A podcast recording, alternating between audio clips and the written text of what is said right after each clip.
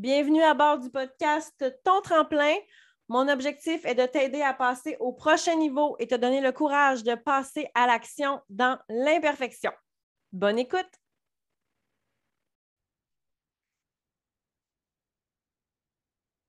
Bonjour et re-bienvenue à ton podcast préféré, le podcast Ton tremplin.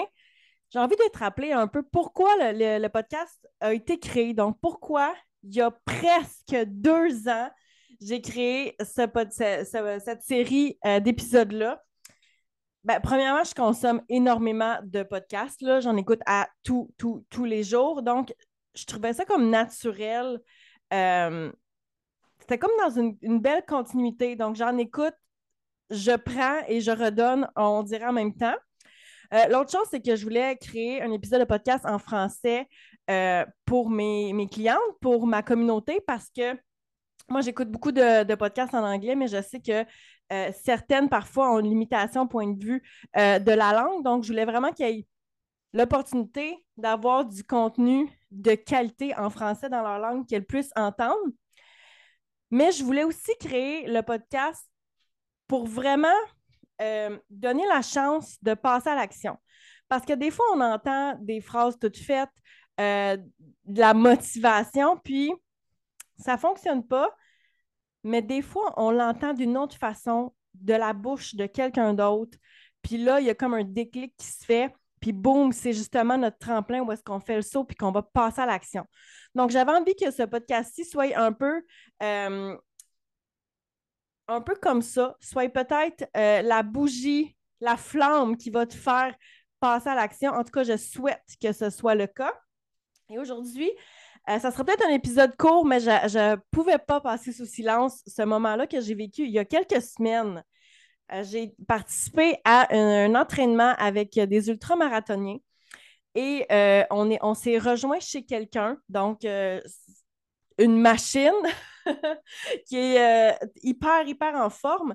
Et bref, on courait à partir de chez eux et on allait euh, faire un 6,7 km de course et on revenait toujours dans sa cour. Donc, le départ et l'arrivée étaient dans sa cour. Et euh, j'ai été là environ 5 heures, je pense, à, courir comme ça, à prendre des pauses, à courir, à prendre des pauses. Et euh, inévitablement, tu t'hydrates beaucoup, beaucoup, beaucoup. Euh, tu bouges. À un moment donné, il faut que tu ailles à la salle de bain. Tu comprends? Donc, euh, j'ai demandé si je pouvais aller à la salle de bain. Et ça, on m'a dit oui, évidemment. et on m'a aussi dit, Mélissa, regarde pas le ménage. Et je suis honnêtement partie à rire parce que moi, j'ai dans ma tête ma mère, ma grand-mère, mes tantes qui disent Oh mon Dieu, regarde pas le ménage. Puis je peux rentrer chez ma mère à n'importe quel moment de la, journée, de la semaine, euh, peu importe l'heure, jour, nuit. Ma mère va probablement dire ça Oh mon Dieu, regarde pas le ménage. Et je peux manger mon souper sur le plancher à tout moment. Puis chez mes parents, ça a toujours été comme ça, hyper propre, même si on a eu des animaux. Euh, puis j'ai eu, toutes les sortes d'animaux dans ma vie.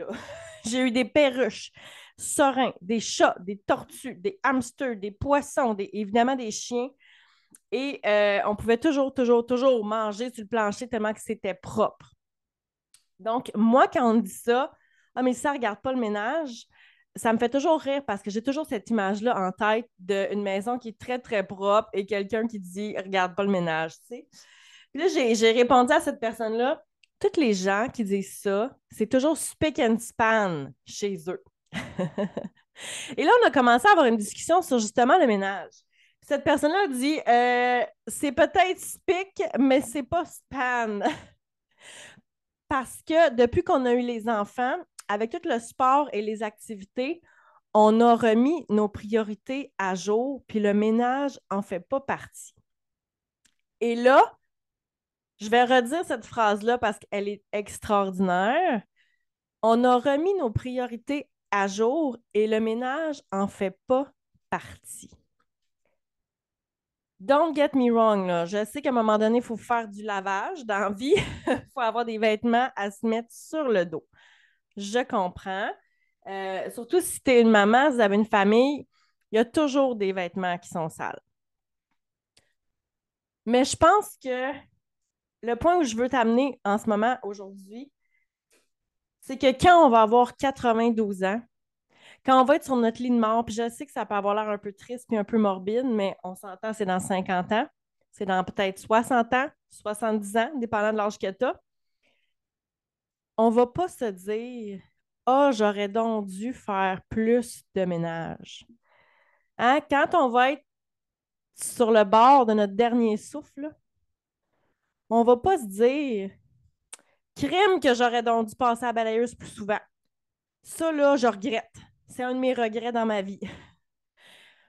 Je suis pas là, mais je, je, suis persuadée que c'est pas le discours que j'aurai quand je serai près de mon dernier souffle dans mon lit de mort. Et je suis persuadée que ça ne sera pas ton discours non plus.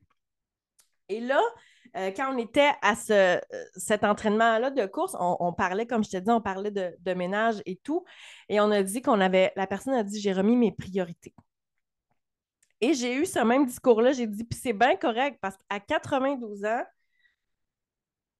tu ne regretteras pas de ne pas avoir fait plus de ménage. Et là, tout le monde a acquiescé, puis tout le monde était d'accord avec ça.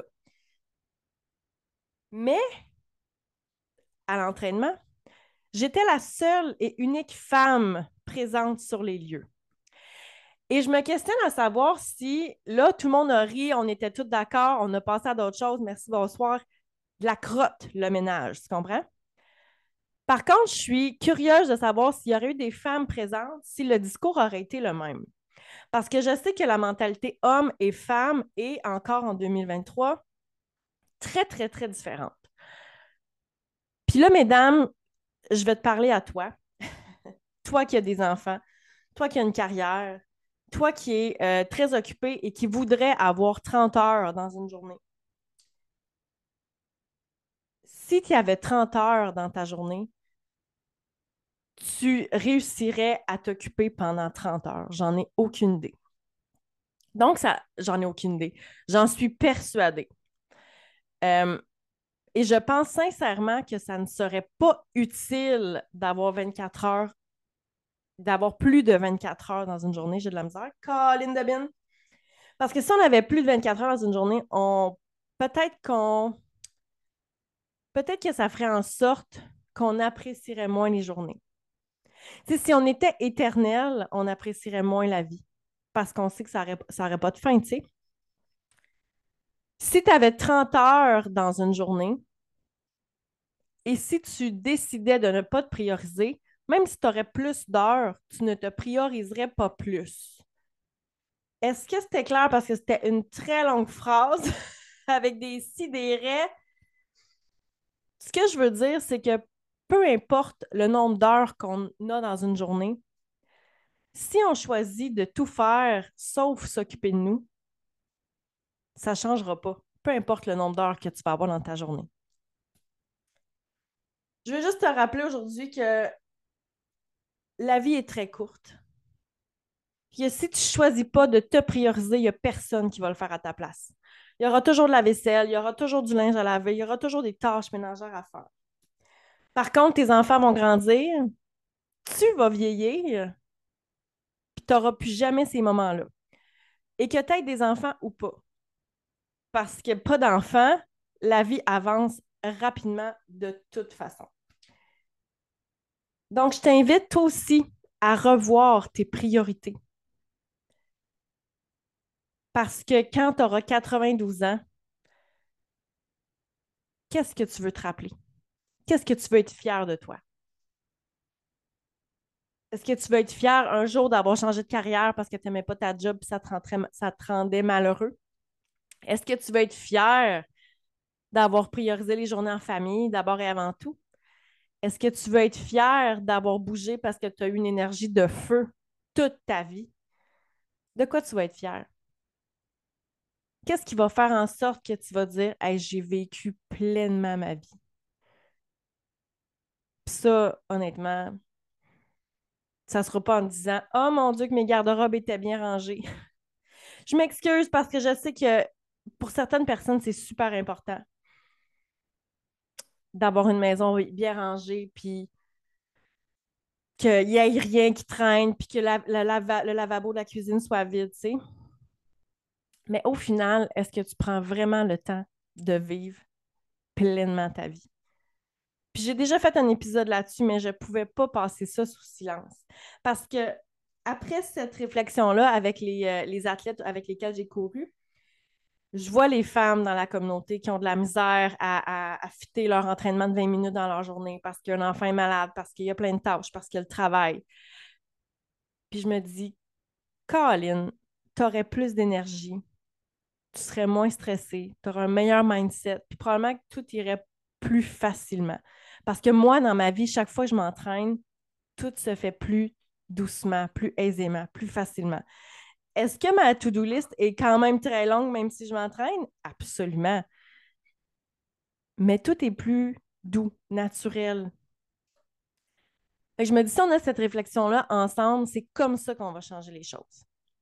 Fait justement, je t'invite à revisiter tes priorités. Je t'invite à passer à l'action et je t'invite à partager l'épisode si c'est quelque chose qui t'a aidé et si tu penses que ça peut aider quelqu'un autour de toi. Là-dessus, je te souhaite une très belle journée je te dis ben, à très, très bientôt.